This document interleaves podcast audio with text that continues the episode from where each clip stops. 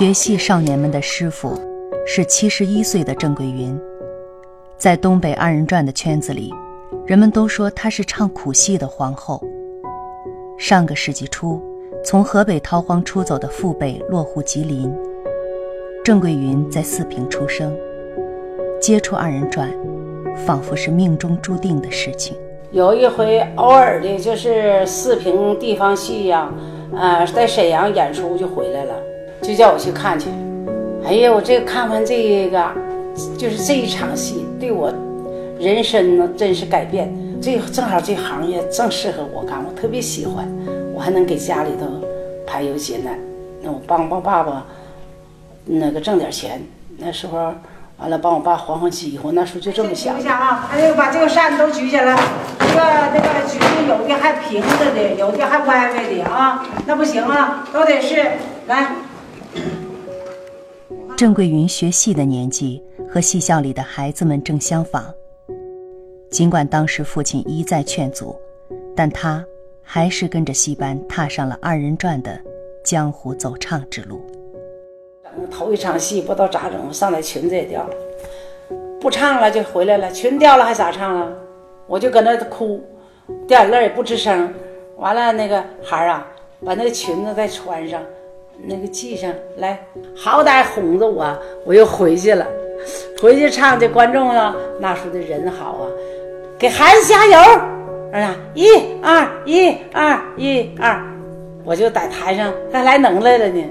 完了吧，从头到尾又从头到尾唱的这一出戏唱的哈，完我下来，这个观众给我好就是很很多的掌声鼓励我，这小孩啊，那将来指定有出息。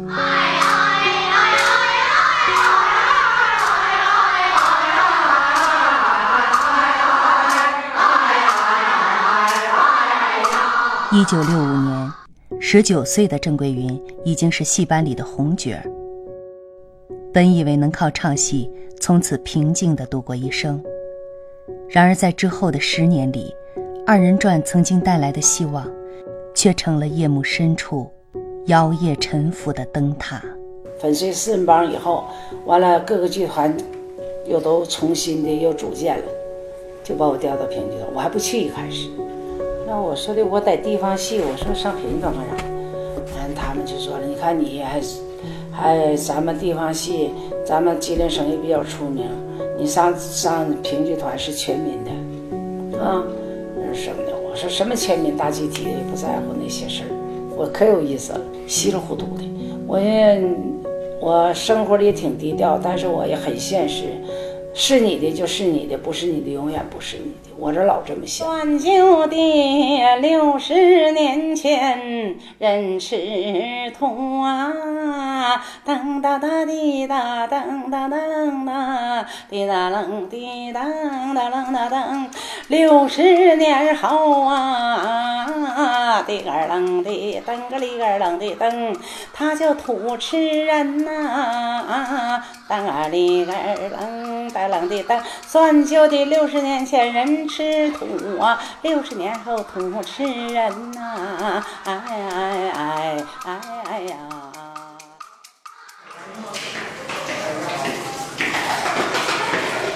小兔子，小兔子。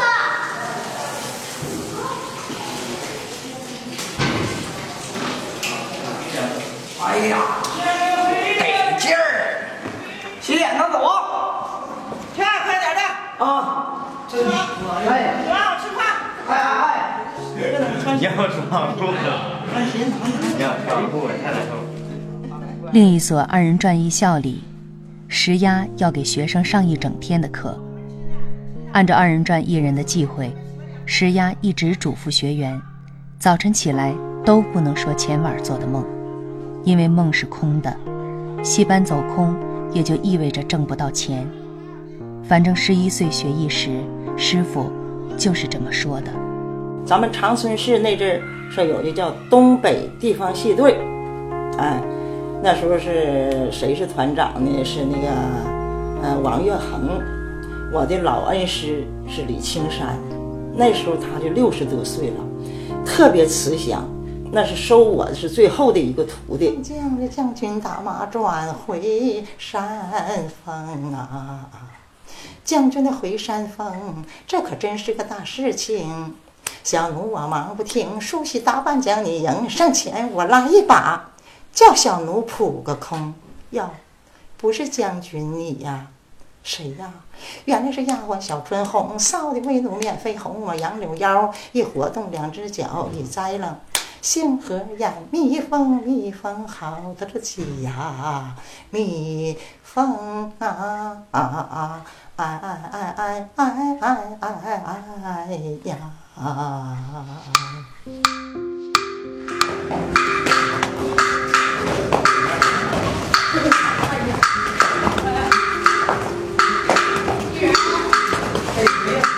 跟着师傅学艺，不该徒弟干的活儿，样样都得干；该是徒弟做的事儿，反而什么都不做。等到自己教了徒弟，石丫才想明白，原来师傅其实教的是做人。和为贵，忍为高。做完人，才能再做艺。我那时候就是练身段的时候哈，练身段走的得稳，你还不能就倔达的哈，就是那时候是得让人瞅着就像水上漂的似的。我们练功的怎么练呢？一个肩膀上搞这么大的小碗，高一碗水，完你就得。完了，下边你还得就这么扭。我这些个艺呢，除了老师，就是特殊情况下能教你几下就这个动作、身段啊，或者是唱腔啥的，大多数都是我自己偷来的。我就是偷艺。他们晚上天天演出，我就坐舞台边幕的旁边，那就是我的自己待的地方。天天我就坐在这个边幕上，看呐，听啊，哎，现在搁外边就是想家，完了也挺苦的，自己吧感觉到特别的孤独，也那那是不像一个学校，说是都像我这么大的孩子是吧？能玩啊，能说笑啊，怎么的？没有，人家都是成熟的演员，跟人家也待不到一起去。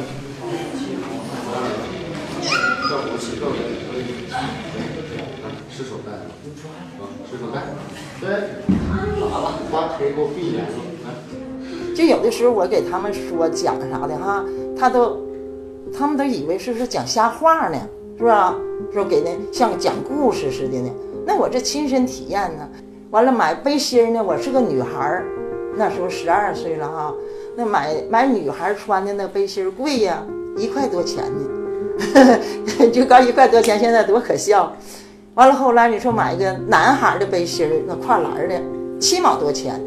呃，早上九点吃饭，下午三点吃饭，吃完饭一直到晚上打住戏了，唱完戏就睡觉了。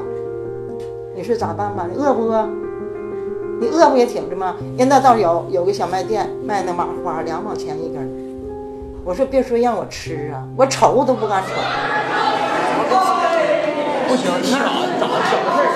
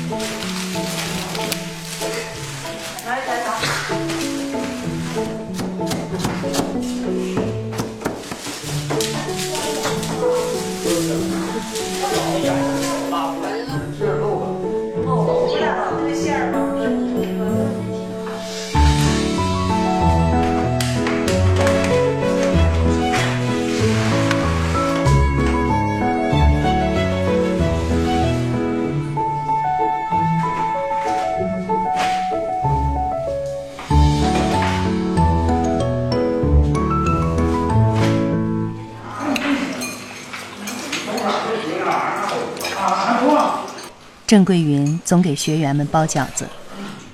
在过去，如果不是为了糊口，没人愿意进入这个下九流的唱戏行当。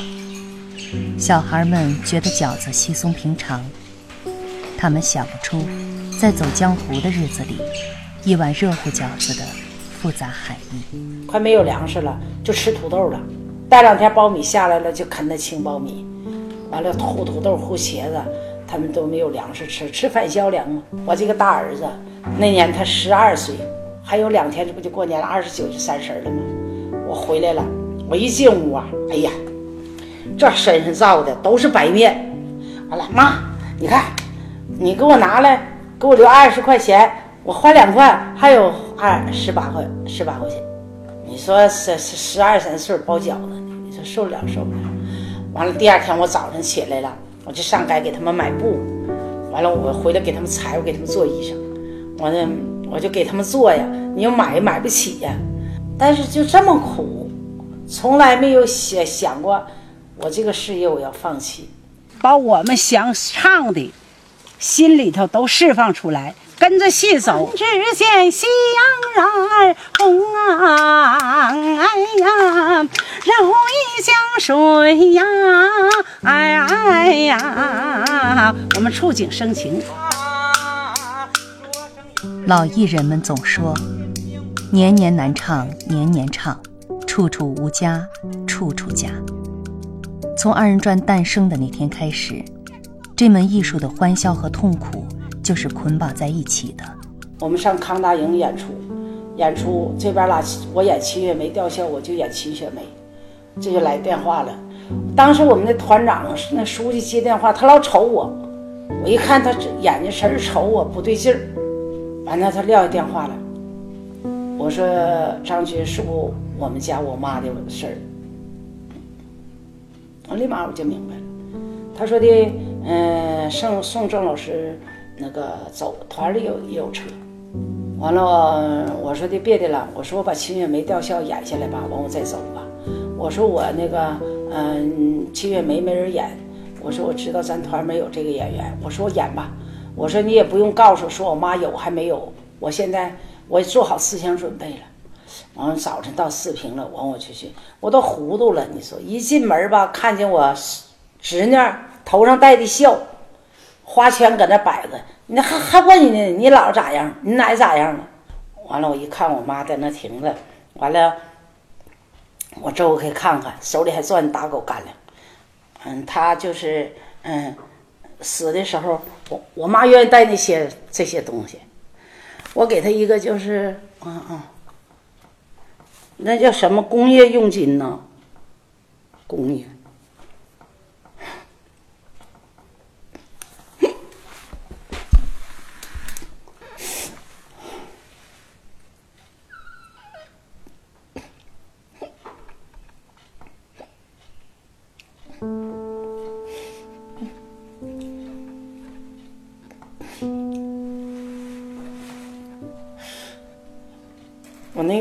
是别人给我的，我就等冷静下来，也没啥哭的。那时候，我就我妈喜欢，那时候都挺困，也没有。因为我现在有时候说，我说我妈要活到现在，给她戴的焦黄漂白。哎呀，是一把人呐，辛酸苦辣的，谁家都有。但是我总觉得啊。那时候为了演出，我爸死我也没看着，我妈演秀的。呃，说起来吧，这些唠这些事儿吧，有时候感觉到心酸。但是吧，这个人活在世上，苦辣酸甜都有。我现在就是，嗯，就我我没说吗？我今天在这世上待一天，我就要活好今天，忘记昨天，预备明天。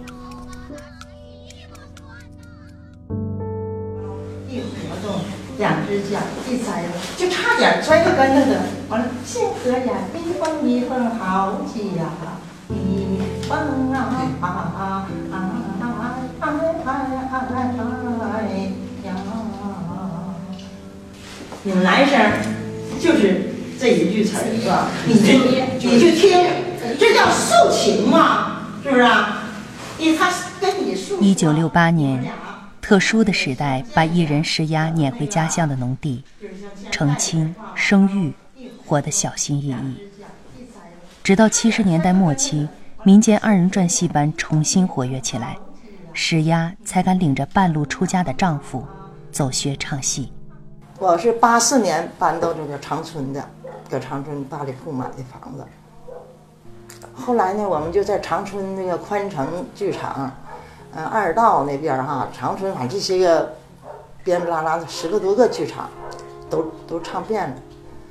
完等到是八六年的时候，那个搁胜利公园搭那里边有那个什么马戏大棚啊，还有歌舞的，还有什么展呐，什么这展那展的。完，我俩就就是跟我我们跟演出公司关系挺好的，跟他们商量说，我也要一块地，我也想搁那块我一个大棚子，唱二人转，给公园的百分之三十的提成，他们出个人给我卖票，完了就是第一年我干五个月吧，挣着是一万多块钱，那时候挣一万多块钱那是真了不得了，就是给那个演出公公司的经理。气的天天趴我那个那那那外边上那上我那瞅观众去。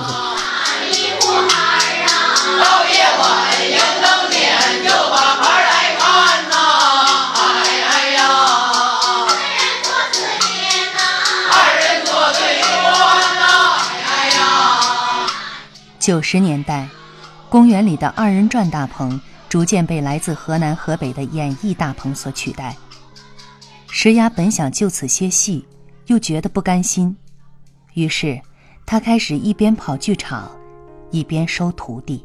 我上那个二人转历史博物馆，完了那个那里边就有老师的那个什么，有他的那照片啥的。走到那，站到他那个身前呐，就心里边就有一种特殊的酸的感觉，就甚至说是。就看着自己的爸爸妈妈的那个遗像什么的哈，都没有这种想法，是不是？那这是恩师，恩师，这才叫恩师呢。那个完了，他就那个那个身段啊，这个一招一式的，就这个眼神儿，说是你你瞅谁哈，说是你你想跟他说啥，就眼睛都能代表，说我要跟你说啥，你恨谁？你这个眼神是怎么用？说你这跟谁怎么的，都这都有说的了。现在谁讲这个呀？谁学你那个呢？开开的是啊，牡丹根啊，哎呀，你就是你就没有老出气儿就行，把你平常的功夫拿出来啊，那啥时候这一趟那一趟的，就会向前啊。你是看马场的花草，不是别庄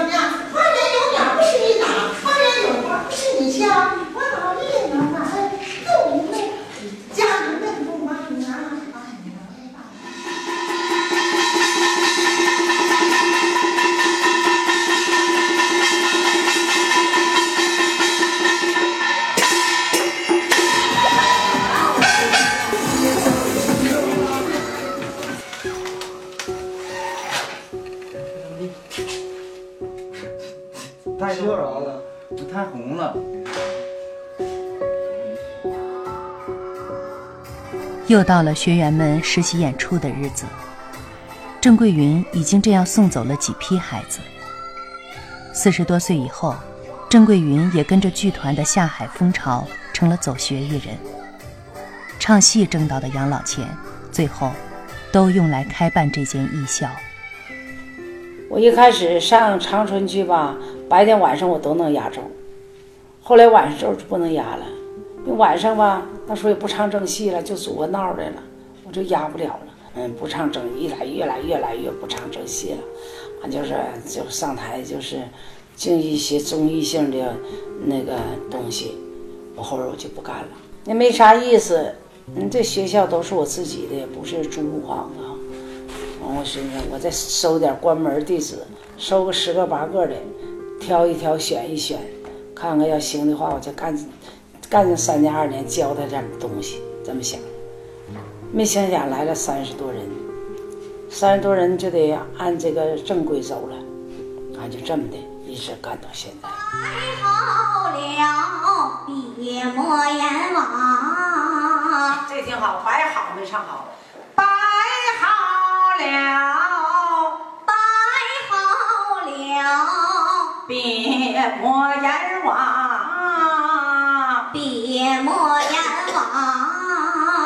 二人转时下最让人喜闻乐见的部分，也许在于搞笑，但郑桂云教的仍旧是唱腔、身段和转手绢儿。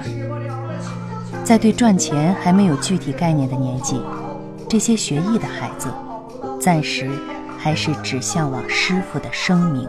苦尽甜来嘛，是不是？谁没有苦啊？有时候心心就挺高兴的。你看我现在跟孩子在一块儿，我离不开他们，因为这帮孩子吧，真是我所爱的。你哪一个孩子都算上，你没有一个孩子就对咱们学校当做是学戏的了，他把我们学校都当成是戏。我们要在里边吸取一些经验，每个人身上都有优点，都有长处，都有可取之处。所以说你在底下看的时候，一定要认真，将来在二人转艺术的道路上越走越好，孩子们啊！这个身上啊，就就像蹬紧似的，就说不好那滋味，就像难受似的。上这嘎达开学了，头一天开学吧，我们头七八天我们就这边拉开始就烧锅炉了，怕出现什么问题就来了。哎，啥病没有了，回家待着吧，享福还享不了了。我说我离开这帮孩子我就难受，回家就给我成天就是吃七个碟八碗的，我也吃不下去。就觉得在这嘎达吧，我这好像我这一生吧，就是跟二人转结缘了。